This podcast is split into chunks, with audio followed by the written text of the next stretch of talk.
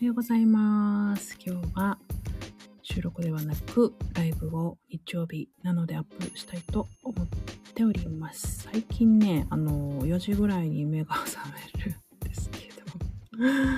はよう、おはようございます。とっつー先生、おはようございます。えーっ、とね、まあ、たまにはライブをしてみようと思っておりますけれども、私、昨日ね、開業届を無事提出することができました。フリーでね、あの無事開業届を出すことができました。昨日はね、本当にありがとうございます。良き日で。ありがとうございます。本当にありがとうございます。昨日はね、良き日でね、まあ、その日まで待っていたわけなんですけれど、うん、ありがとうございます。なんとか、はい、出せたと思います。不備がなければ多分大丈夫かなと思います。で、私昨日施術に行ってきたんですけれども、あの、最近なんかね、あの、目の下のクマがやばくて、あの、あんまりないんですけど、本当になんか、このね、後ろの写真もあるんですけれど、こう、すっごい、この影のとこにクマが映っちゃうんですよね。カメラマンさんが必死にレタッチで消してくださったんですけれど、本当に目の下のクマがやばくて、あの、鉄不足の症状ですね。あの、鉄不足になっちゃってて、で、今、あの、生理中なんですよね。はい。私の生理周期まで分かってしまうこのライブなんですけれど。そう。だから、あの、やばいなと思っていたんですけど、アイスタさんおはようございます。わらわら。はい。こっそり聞いていてください。あ、レタありがとうございました。え、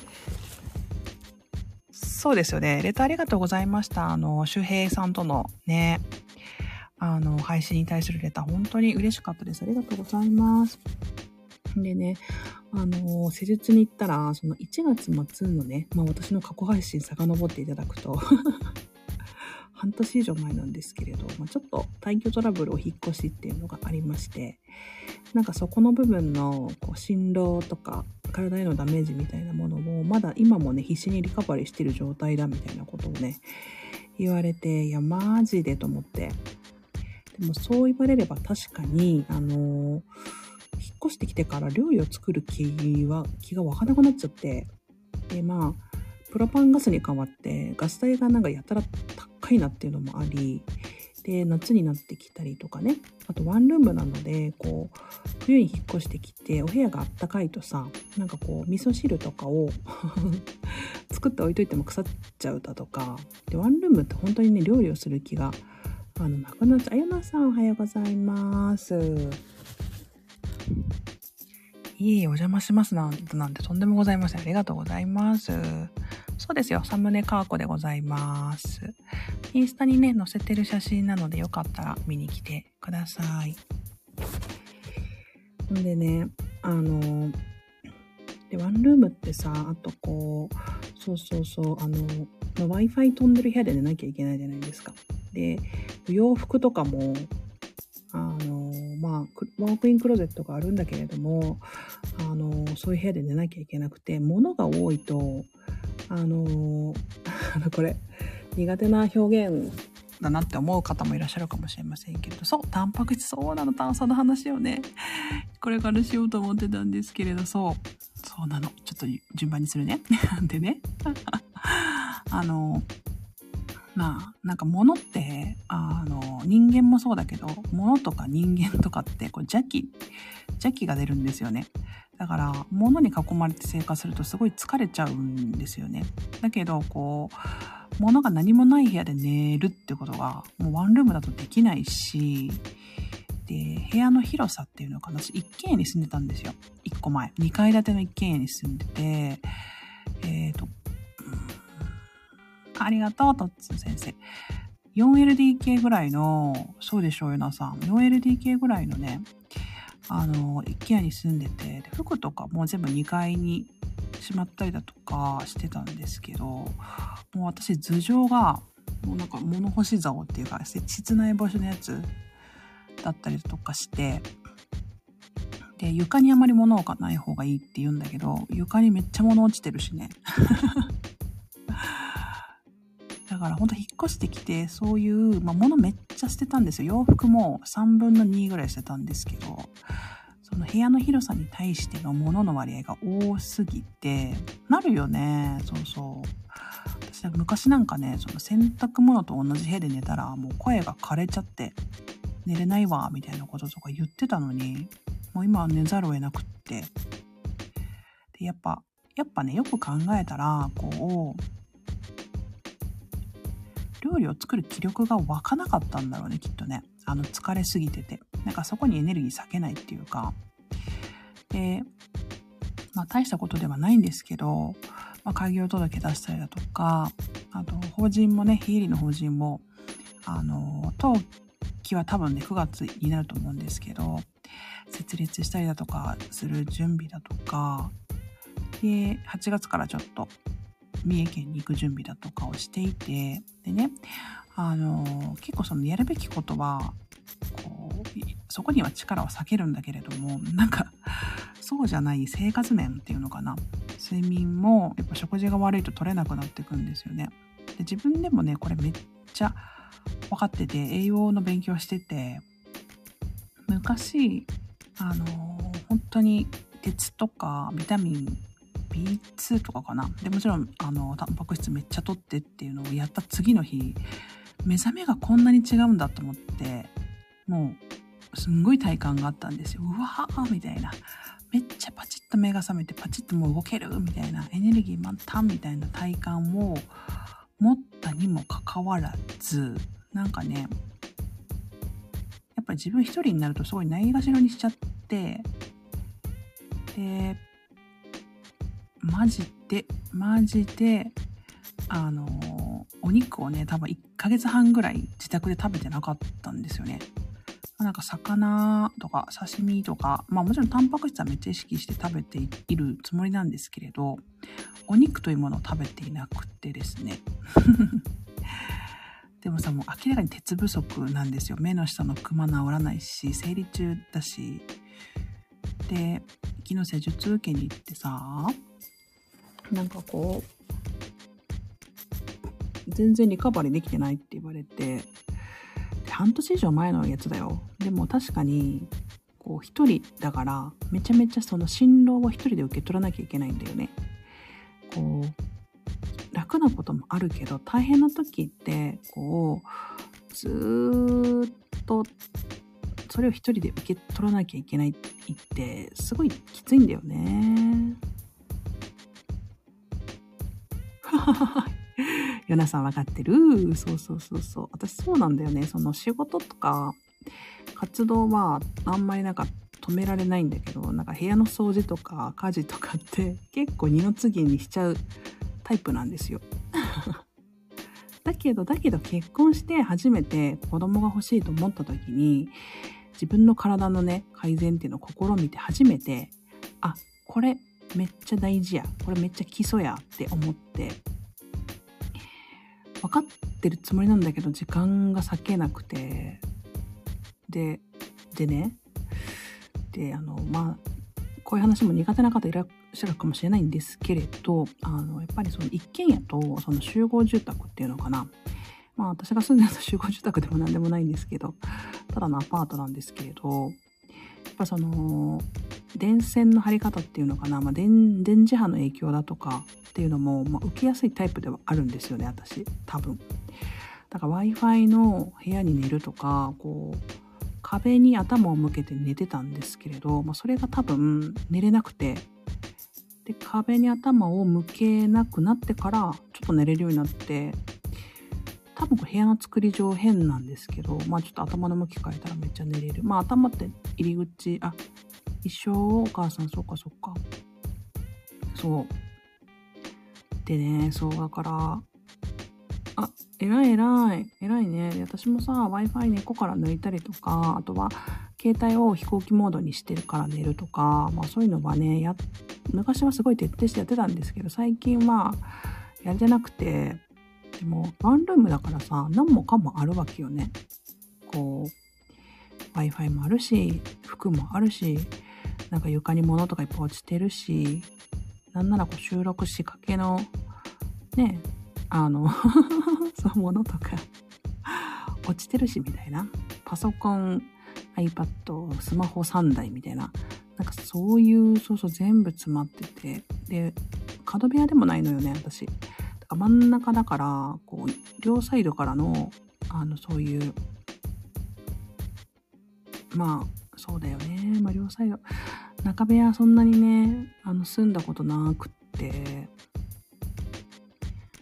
そうですね。まあ、なんかいわゆるその邪気払いみたいなものとかは普通にするんだけど、その電磁波の影響とかのやつはもう避けきれないし、そう、だからまあ自分でやれることやるしかないんだけど、まあ電子レンジとかもないし、テレビもないから、家電電化製品は多分ね、少ないんだけど、もうもちろん、あの、冷蔵庫のある部屋で出なきゃいけないしさ。で、あの、まあ、一つやっぱ食べ物なんだよね。ヨナさん書いてくださってるけれど、タンパク質はめっちゃ意識で取ってて、だけど肉よ。肉がね、昨日に豚肉食べたらめっちゃ生き返りましたよ。まだ完璧じゃないけど、生き返りましたね。豚こま。豚こまに、ありがとう。また、うん、またいらしてください。ありがとう、なさん。豚こま食べたら超生き返って、本当に、うわーと思ってよかったと思ったんですけど、完全に欠乏ですよね。鉄欠乏になっていて。だから、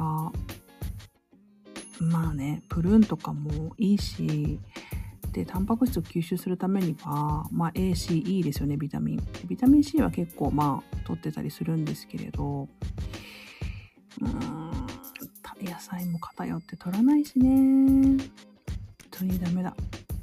ダメですね。でさ、こうツイートもしたんだけどさ、一人で焼肉とか行けないじゃん。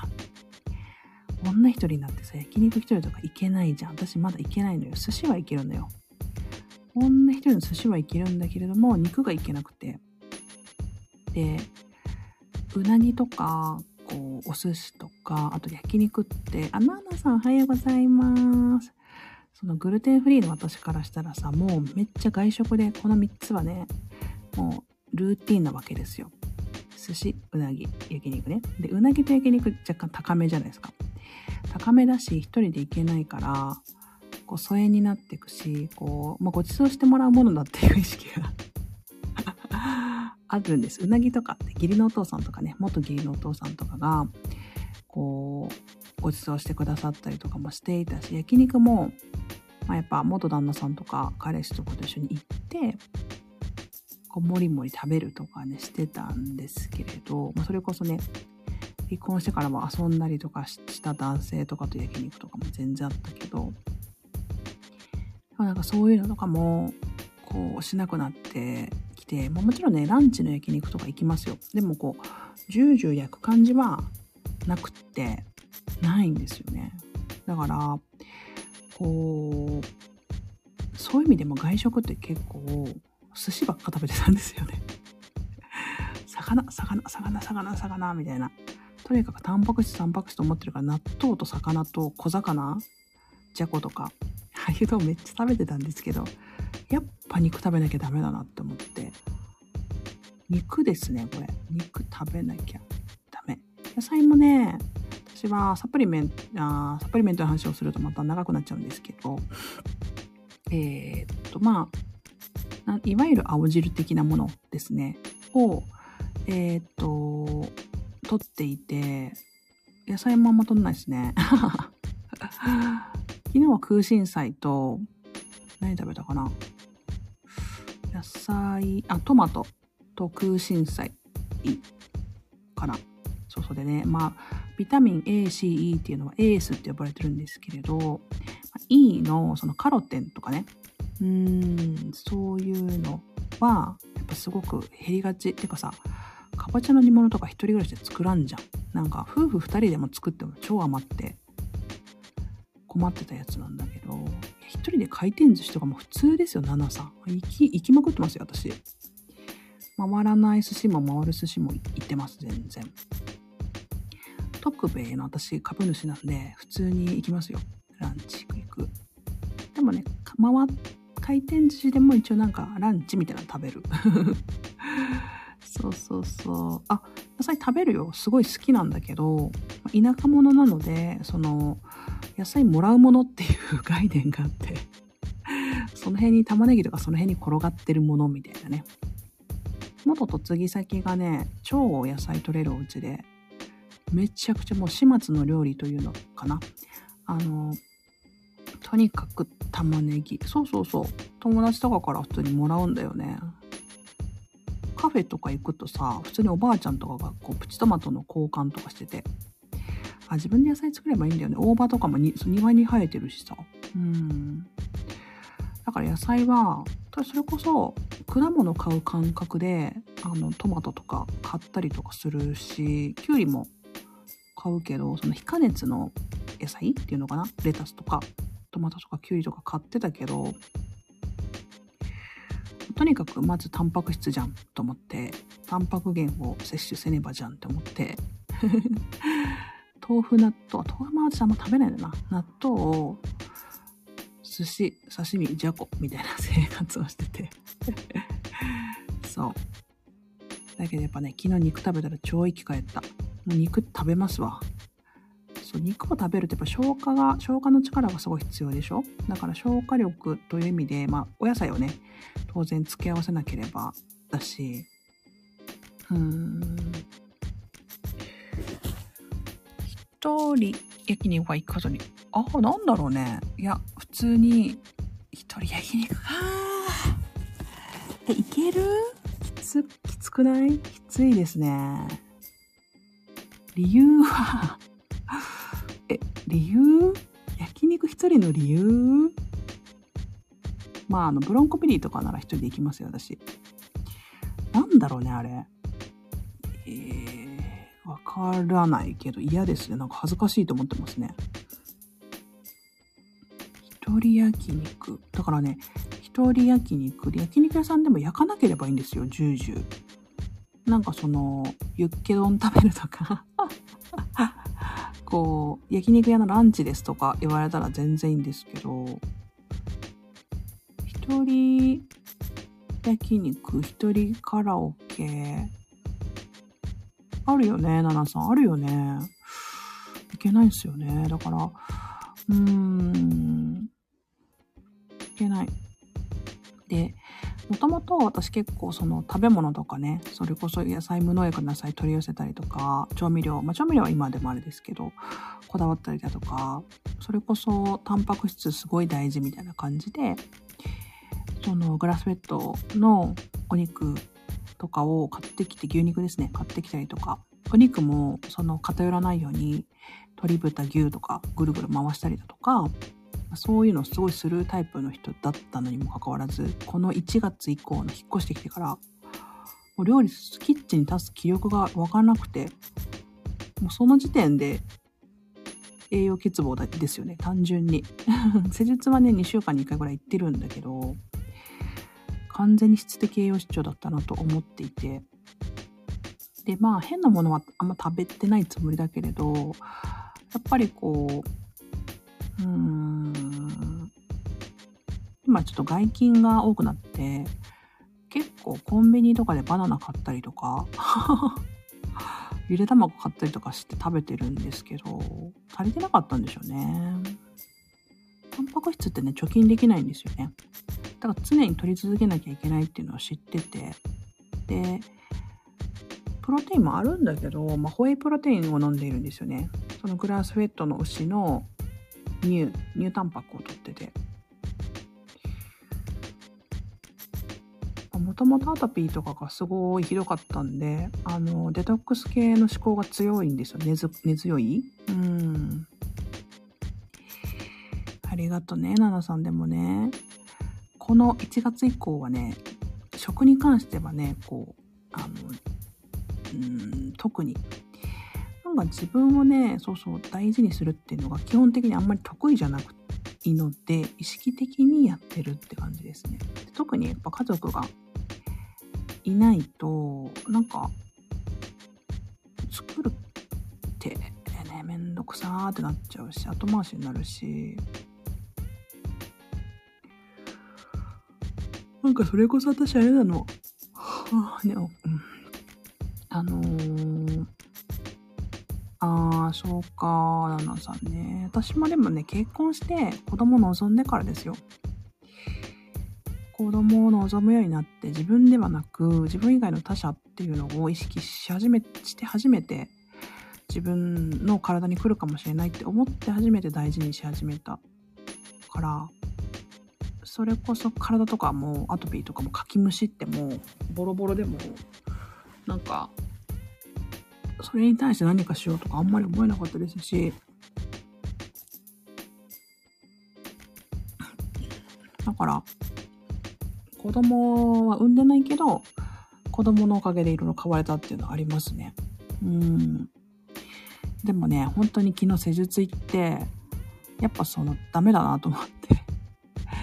寝れなくなってくるんですよね。で、寝る前に、こう、まあ、例えば、お米を食べるとか、糖を取るとかね、蜂蜜舐めるとか、MCT オイルちょっと舐めてから寝るとか、お睡眠導入に際しての、こう、もうお酒とかじゃなくてね、やり方とかも、自分なりに知ってるつもりなんだけど、でもね、体がやっぱね、合わなくなってきてるというか、そういう受け皿じゃなくなってきてるので、今めっちゃ多分タンパク質とか鉄ですね。鉄欠乏ですね、完全に。いい鉄のフライパンあるのに全く使ってなくて、ダメでしたねっていう話で。でもね、生き返った。昨日、昨日の豚こまでだいぶ生き返って寝て、昼も何時寝たかなもうちょっと多分、10時間ぐらい死んだり寝なきゃいけないんだと思うんだけど。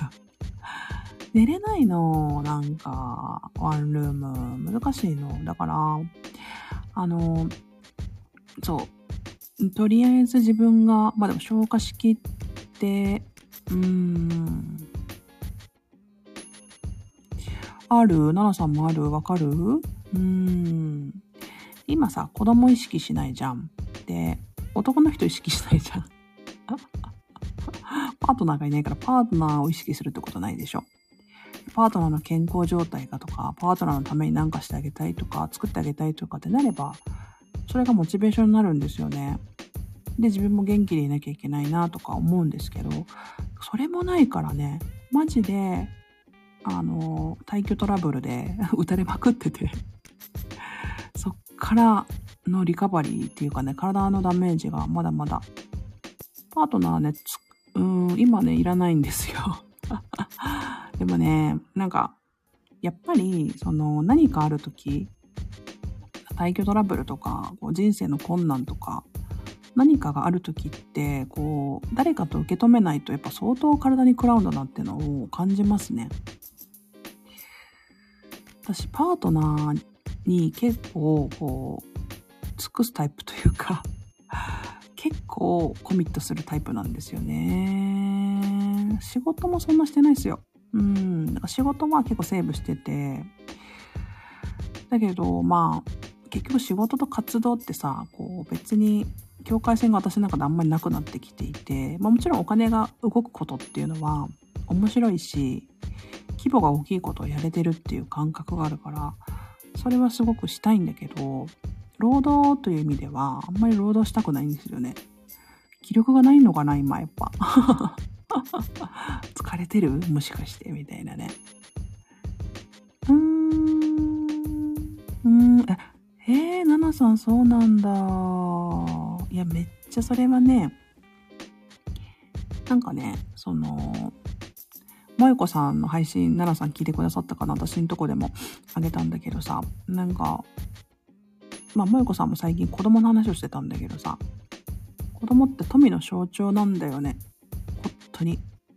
で、やっぱお母さんとお父さんを助けるために生まれてきてるっていうのもあるし、こう、産めば産むほどお金が入ってくるっていうね、子供はお金かかるとか思うじゃん。とか、こう、大学にこんだけお金がいるとかさ、子供にこんだけお金残してあげなきゃって思うんだけど、子供って全ての幸せの象徴で、富の象徴で、こう本当に来てくれるだけでね、本当に幸せが舞い込んでくるらしいですよ。うーん。ナナさん、それで言うとさ、このさ、あ、そうなんだね。うんうんうん。ねほんとそうなの。うん。なんかそれで言うとさ、うんと、お腹にいるっていうさ、まだ存在を目で確認できていないわけじゃない？でもさ、その、会えた、あ、まあ、なんていうのかな。会えてはないんだけれども、存在を確認できたって、お腹の中に来てくれたっていうさ。もうなんか、それだけで幸せよね。なんか私も2回ぐらい来たかなっていう感覚があったんですよ。まあもちろん反応は出てませんし、まあ一般的に言う化学流産的なやつ、ついたんだけど流れたみたいな感じなんかなと思ったりするけど、なんかそれでもね、お腹が大きくなってきたりとか、動いたりとかしてなくても、なんか会えたっていう感覚があるんですよね。うん、存在を感じたみたいな。から、なんか、そういうことだけでも私としてはね こう頑張ろうとか思うしなんかこう会えない寂しさみたいなものとかも感じますよ。会ったことないけど。不思議だよね。不思議な話してるよね。でもまあそそれもなんかどっかで配信で話したけどさそうそう。そうそうそうそう思うね。なんかなんていうのかな。なんかそれ、だってさ、だって世の中ってさ、こうね、目に見えるものだけが全てじゃもちろんなくて、命っていう存在も、なんか、もちろん会えたらさ、それいるじゃん、そこにって思うけど、そうじゃなくてもね、意識するってことあるもんね、存在はね。あるんですよ、ナナさん。ナナさんはお子さんは、長女さんってことは、娘さんとか、他にもいらっしゃるのかな？上の子、下の子って。あ、そうなんだ。娘さん二人なんだね。いいですね。なんかこう。まあ我々もさ、何かこう、まあ使命というと大きいですけれど、何か命をね、この時代に命を 授けてもらって過ごすために生まれてきてるんでしょうけどね。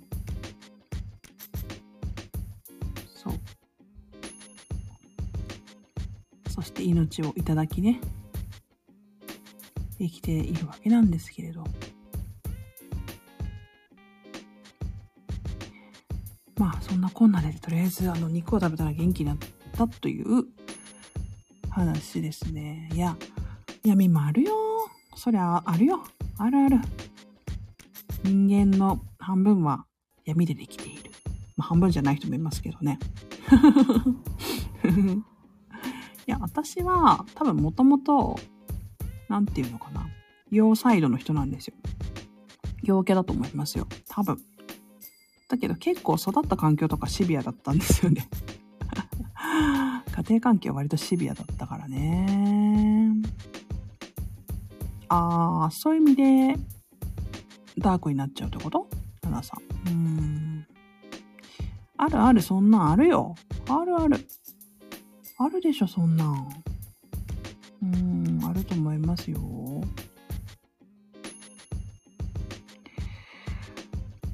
なんかさ、その、うちの姉の子育ての話とかも最近しますけど、なんか姉、うちの姉ね、あの、もう親に全く愛されてないとかって思った思っていて、で、自分の子供持っても多分親と同じように接しちゃうだろうなって思って、自分が使われてきたように自分の子供に接してしまうだろうなって思って、子供なんていらないって言ってたんですよね。で、愛される子供に対して嫉妬しちゃうみたいな、うん、なんていうのかな。無条件に親から愛される子供に対して嫉妬しちゃうみたいななんかそういうのが出てきちゃうだろうなって思って、すごく嫌だったみたいで、うん。もう子供も結婚ももういいやって思って諦めてて。で、とにかくもう自分だと。とにかく自分だって言って自分との向き合いをこうずっと続けて結局今はああああおはようございますブスブさんおはようございますうーんそう向かい続けて今はねできちゃった結婚して頑張って子育てしてますけどねなんかさうんうんあー、萌子さんの気持ちわかるんだね、ナナさん。そっか。うん、いや、あのさ、萌子さんはね、もうすごいよ。言って言って言いまくって行き着いてるからもう。行き着いてる行き着いてる。うん。いや、あそこまで言えたらすごいよね。うん、めっちゃ言って言って言って、コミュニケーションになってるもんね、最後は。初めめっちゃ当たってるだけって言ってたけどね。そう、やり尽くしたら子供のことめっちゃ可愛くなったって言っとった。うーん、よ。うん。するよね。そっか。なんか結局さ、自分って一人じゃ変われないんだよね。本当に。パートナーの人とかさ、ねえ。子供とかがいて初めてその感情に気づくわけじゃんね。気づかせてもらえるんだよねそっかいや別に。言ってしまえばいいんじゃないですか。うん、そう思う。うん。いや、言うてね、言うて私も言えなかったですよ。お利口さん妻だったんで全く言えなかったですけど、うん。でもね、そう、コミュニケーションなんだろうね、それがね。いやいやまあ私はちょっといいですわって感じですけど。私はちょっといいですけどね、しばらくね。うん、いや、向き合うのもエネルギーいるよね。むすべさんおはようございます。ということで。いや、本当に、うん。闇はね、手放すっていうかなというかだよね。いやでも、ナナさんもさ、いろんな人の配信聞いてるとさ、結構感じるものあるよね。あるよね。音声配信ってほんとすごいよね。いいよね。こう。なんかさ、このキラキランみたいなさ、こうインスタグラムみたいなさ、なんかそういうのじゃなくてさ、すごくさ、刺激してくる配信多いよね。で、それが好きなんだけどね、私はね。で、それこそもよこさんにさ、なんでかーこさんって、あ、そうそうわかるわかる。なんかさ、こう、知識とか情報とかいらなくない？こう、これが正しいんですよ。こうするといいんですよ。とかさ、いらないよね、そういうのね。うん。ポッドキャストとか音声配信のいいところは、こう、泥臭い生々しいところかなって思ってて、で私も一人の女性としての言葉を発していきたいってずっと思ってるんだけどさ、それこそもよこさんになんか、かおこさんみたいな人が、なんか、ね、ちょっと自分のここら辺触ってほしくないんですけどって言いながら発信してる感じとか、なんかすごい不思議です、みたいな、うん、言われたけど、いや、むしろそこを私は出していきたいのよっていう話をしてて、うーん、わかるよ、むななさんわかるよ。うん、いや、ほんと、ポッドキャストの醍醐味ですよね。だから、もう顔も名前も、職業も何もかも関係なくて、なんか、めっちゃこんなとこでつまずいてますってへみたいなね。でもそれが本質だよねあ。ありがとう。ポッドキャストしかね、流してないのもあるしね。うん。ありがとうございます。嬉しいですね。ポッドキャストいいですよね。ポッドキャスト好きなんですよね。ま、情報ってすごい溢れてて、情報が欲しいとはもう思わないんですけど、なんかその生々しさみたいなものとかってすごくいいですよね。うん。え、ナナさんってライオン親さんわかりますか？私クラファンで今一緒にね、あのやってる仲間なんです。仲間と言ったら、うんうんなんですけど、彼もさ、あの、バツイチなんですよね。知ってるかな？で離婚した時期とか一緒なんですけど、まあそういう配信、そうそうそういう配信軸じゃないんだけどさ、うん、私のポッドキャスト遡ると出てくるけど、いいですよ、彼も。なんか私人間として、こう、発信軸はさ、当然そういう空き家のことだったりとかするんだけど、あの生々しさがね、私は好きですね。なんか。だし、まあ、若いんですよ、彼は。まだ。おばちゃんだけど、私が。若くて、なんか、うーんとね、繋がったのが去年の11月ぐらいなんですけど、そっからね、なんかすんごい、すんごい勢いで変わってるんですよ。まあ、離婚したってこともあるかもしんないけどね。うん。キラキラ夫婦配信は聞かないです、わら。嘘でしょって思ってしまう。いや、そうなんですよね。発信、まあ、発信用に、まあ、例えば、こう、パロディとか、寸劇とかさ、なんかそういうのは、その作品として面白くしてるんだなってわかるけど、うーん。なんかそういう虚構みたいなものって別に興味ないですよね。別に興味ないなと思うし、うん。なんかそれこそポジショントークみたいなやつとかもさ、あんま興味ないんだよな、私なんか。なんか、例えばさ、職業とかがさ、すごく輝かしいものであったりとかしてもさ、うん、なんか中身耕してるかどうかって全然違うからね。そんなの関係ないかったりするもんね。いや、つまずいてるもんはつまずいてるんだべ、みたいなね。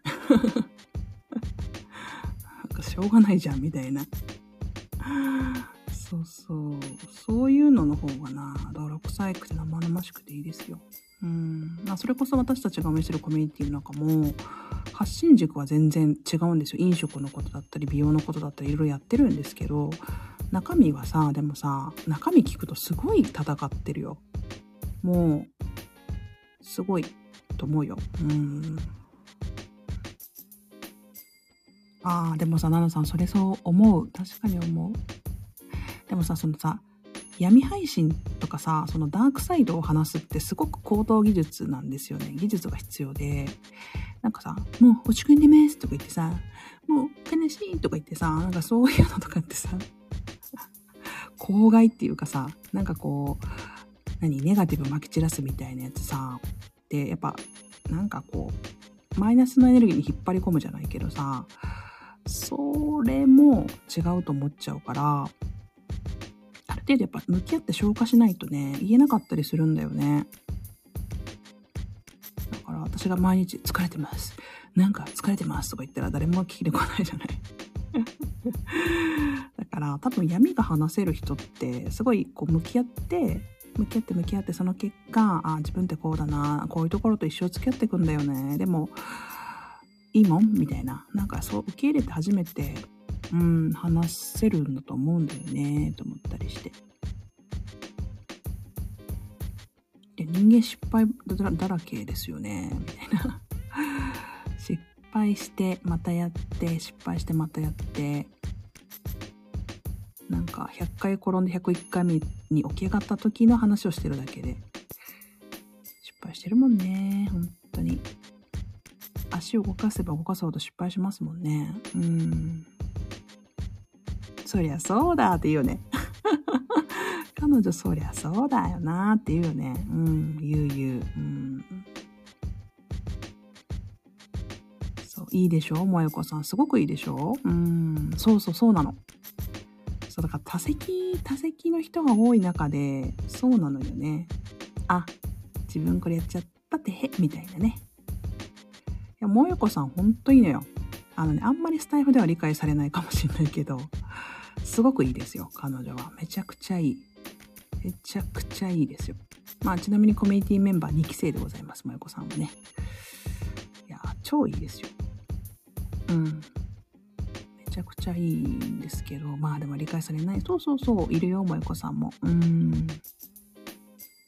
もともとそのモラハラ妻っていうね、発信軸でやってて、いろんな経験をして、でも今ね、ご主人と一緒の授業をね、頑張ってやろうと思って頑張っていらっしゃるよね。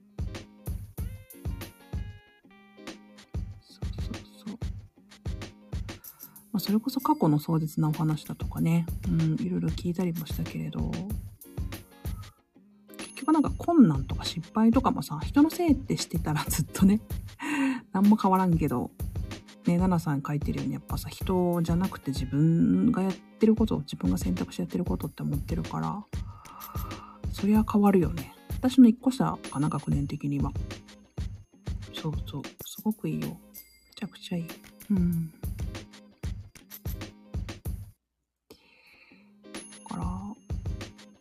刺激もらってるよね。ああ、うん、あるある。あります、あります。いや、ぶっちゃけさ、そうそう、あるんだよ。あの、コミュニティ内でも話してたけど、やっぱあって、その要素というか、私だって離婚直前とかペットボトルだけど、足元とかだけど、バーンとか投げてさ、ふざけてんじゃねえさみたいなさ、いい加減にしろよとか言ってたもん。そんな暴力じゃないけど、まあ、ペットボトル足元に投げるぐらい余裕でしてましたよ。暴言も入ってたし、うん、ある。あったあった。めちゃくちゃありましたよ。ある。あるある。でも、その、モラハラされてますは言えてもさ、してますって言える人いないじゃん。だから、萌子さんはその発信をしてたのよね。防音ガラスに響れました。あ、そうなんだね。私は、和室に住んでたんだけど、米、なんだっけな。ムカつきすぎて、義理の姉さんのリビドリがムカつきすぎて、掃除機を投げたら、その引き戸みたいなガラスに当たって、バーンって割れて 泣きながらガラスを拾ったみたいなこととかありましたよ米袋、米俵投げて米が飛び散るとかそりゃ飛び散るよね、みたいなやつとかね。もうだから、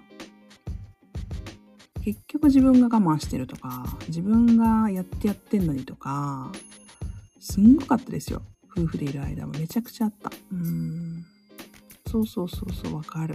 あ、お米拾わなきゃ、みたいななる。そう。でもさ、それ正論じゃないんだよね。分かってるよ、そりゃ、米飛び散る言葉、みたいなね。そりゃそうだ、だね。萌子さんのね。うん。でもなんかほんとね、あの、今になって思うのが、その、まあ、初めの方に話してたけどさ、やっぱその我慢とか、忍耐、忍耐強く、我慢強くやっていたことって、今それから解放されたとしても、こう、その時受けた傷みたいなものをリカバリーする時間がめっちゃかかるの。めっちゃかかる。だから離婚後2年はって話よくしてるけど、めっちゃ自分もまだなんかいろんなリカバリー中なんだよね。そう。で、その間になんかいろいろやろうやろうみたいなこととかもしてて、そう。だから結構それがね、やっぱ我慢している時は麻痺ってて、なんとか暮らしてて、それこそ肉とか食べてたから元気で 栄養もたくさんとって元気だったんだけど、今、こうなってみて、っぱね、後から来るんだよなーっていうのね。だから我慢してなんかしてても本当にこう結局何かどこかで後でねうーん後でなんかこう結局そのね、代償、代償があるというかになるからさ、本当に、それはマジで、うーん、なるべく我慢したくないんだけどね。まあ、うまいことをスルスルっとね、距離だ、取ったりだとかしつつ、っていうのは大事かもしれません。うんあら、そうなの、ナナさんもね。うん。まあ、別に離婚はね、しない方がいいと思いますよ。いや結果的にしない方がいいとは思うけど、うーん。あ、そうなんだ。悪いところないのね。そう思うんだ。うーん。あ、そうなんだね。うん。でもさ、なんか私も思うんだけど、こう、さっきのさ、こう、うん、お別れの苦しみとかさ、人と別れる苦しみってあると思うんですよね。その会ってない人でさえ、会ってない子供でさえ思うから、うん。そりゃさ、自分と一緒一緒にいるっていう契約をしてくれた人でさ、私の場合15年一緒にいた方だったんだけど、うーん。っぱ自分の一部を背負ってくれていた人がいなくなるとさ、ああ、こんなに背負ってもらってたんだなってわかるよね。相手のこと背負ってあげていただけではもちろんなくって、背負っていてくれた一緒に背負ってくれていたから、単純にね、しんどくなるよ。一緒に背負ってくれる人がいなくなるからね。うん。子供も同じ原理みたいで、子供も産めば産むほど背負ってくれる人が増えるんだよね。だからどんどん楽になっていくんだって。そうね。あ、そうなんだ。うん。なるほどね。でも夫婦ってぴったり合う人たちいるのかな？なんか違うピースではあるじゃん。ハマるってことはさ、絶対違うじゃん。同じじゃないじゃん。同じだったら一緒にいないと思うんだよね。うーん。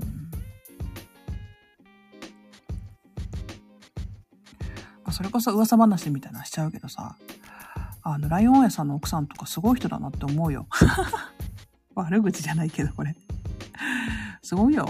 なんかあんなにさ、自分のことばっかやってて自由な人っていうかさ、お金にもならないようなこと？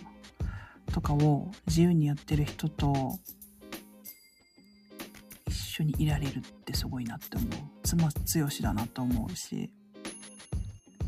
うん。まあなんかなんていうの？人間性とかさ、かっこいいし素晴らしいけどさ、でもやっぱさ、妻だったらいろいろ求めちゃうじゃん。なんか収入とかさ、安定した暮らしとかさ、こう、私と一緒にいてくれるとか、私に注意を向けてくれる、私に優しくしてくれるとかさ、で聞けないね。聞けないね。とか言って。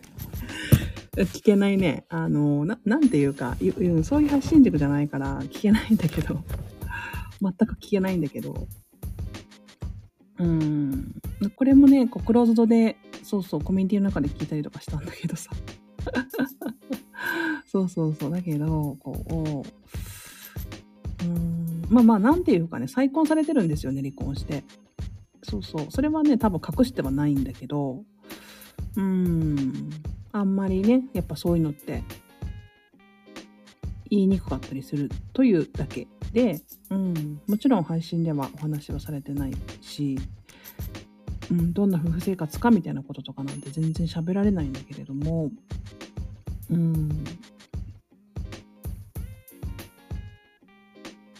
でも、なんていうか、一緒にこうね、活動してたりとかして、この人の妻すげえなって思う人とかいっぱいいるの。男の人の。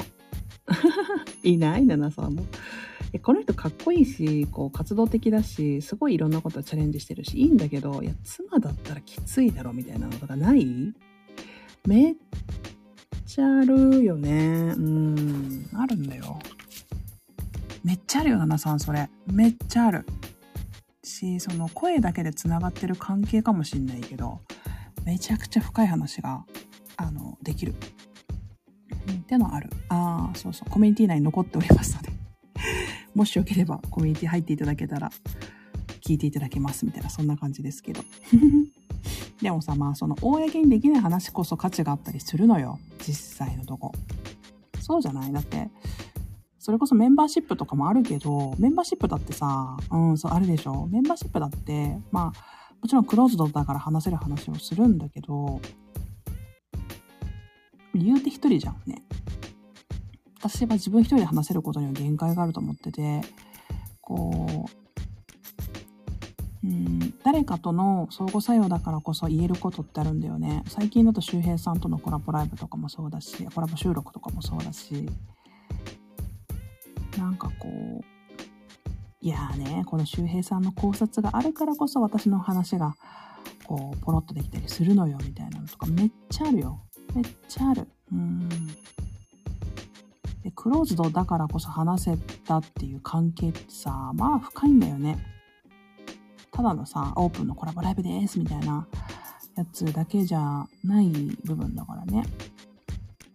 でもさ、それをさ、こう、ナナさんじゃないけどさ、あ、なんかただ暗い話してるなとかって受け取るだけの人もいれば、そういうことを言語化できることの方に価値がある。というね。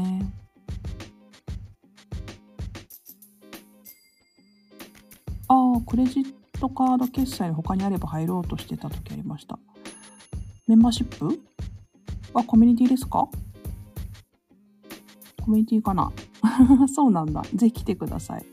なんかね、あ、本当？ぜひぜひあのね、最近だとそのクレジットカードじゃなくて、なんとかカード？なんだっけ？うーん、なんかコンビニとかでチャージするようなカード？なんて言うんだっけ名前わかんないけど、それで入ってくださってる方もいるよ。うん。そうそうそう。メンバーペ、ん？ななんて言うんだっけ？全然明るくなくてごめんなさい。なんかその支払いの、そうそう、あれがね、あの、クレジットカード持ってなくて、その、あいあその方も入ってくださった方もなくて、で、えっと、そうそう、それでね、入れるかどうか確認したら入れたって言ってたの。何カードって言うんだっけね、あれね。うん。ぜひぜひ、あの、ツイッター、公式ツイッターの方で DM ください、ナナさん。ご案内しますよ。うん。え、クレジットカード切れない事情があるんですかね？もしかして。結構そういう方いらっしゃるんですよね。うん、なんか、夫にバレるとか、妻にバレるとか。そう。な、何カードだっけな？ほんとごめんなさい。忘れちゃったけど。ああ、うんうんうん。ですよね。うん。そう、なんかコンビニでチャージするカードで、決済切れた。あ、そう、うん、わかるわかる。めっちゃわかる、それ。います、います。そういう人いるから。ぜひぜひ。ぜひ、検討ください。気になる配信もありますよ。うん、お待ちしてますね。うん、そうだね。今はね、ちょうど募集期間じゃなくて、えっ、とね、えっと、9月1日からまたね、6期生募集になるので、うん。また、なんていうか説明はしますね。なんか外から見てわかんないので、説明は全然させてもらいますし、なんか疑問点とかあったら全然私でよければお答えしますし、千尋からさんもいますしね。あれ、ナナさんってチーさんと誰を知ってるんだっけ？お寿司の配信とかも聞いてますっけ？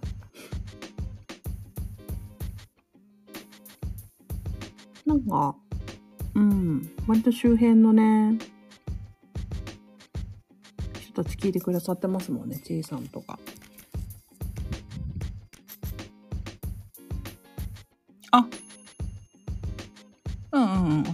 ね、そうそうそう。聞いてくれてるもんね。みんな、ああいう感じですよ。ちいさんね、あの、昨日ね、無事公演が終わり、そう、紙出版するかも、みたいな言ってて、めちゃめちゃ飛躍よね。やっぱ人間とか、人間っていうかさ、地球ってやっぱ行動の星ですよね。行動しなきゃだね。うん。そうだね。うん。でもね、それこそ奈々さんがレターくださってさ、三重でさ、またオフ会ができそうだから。そう、わかる。いいよね。夢があるよね。なんか応援することでパワーもらえるよね。めっちゃいいですよね。そっかそっか。お寿司とか私とかのね、配信聞いてくださってて、ちいさんも知ってればね、結構知ってる人いっぱいいると思うんで。よかったらね。そっか。でもまあ、今日はね、ライブしていろいろお話ができたので、よかったです。あの、ぜひアーカイブ聞いていただけたらと思います。まあ、毎日結構配信上げてるんですけど、たまにこういうライブとかするとね、コミュニケーションが皆さんと取れて、すごくいいなと思っておりますので、はい。またよろしければ、いらしてください。はい。かーこでした。さよなら。ありがとう。さよなら。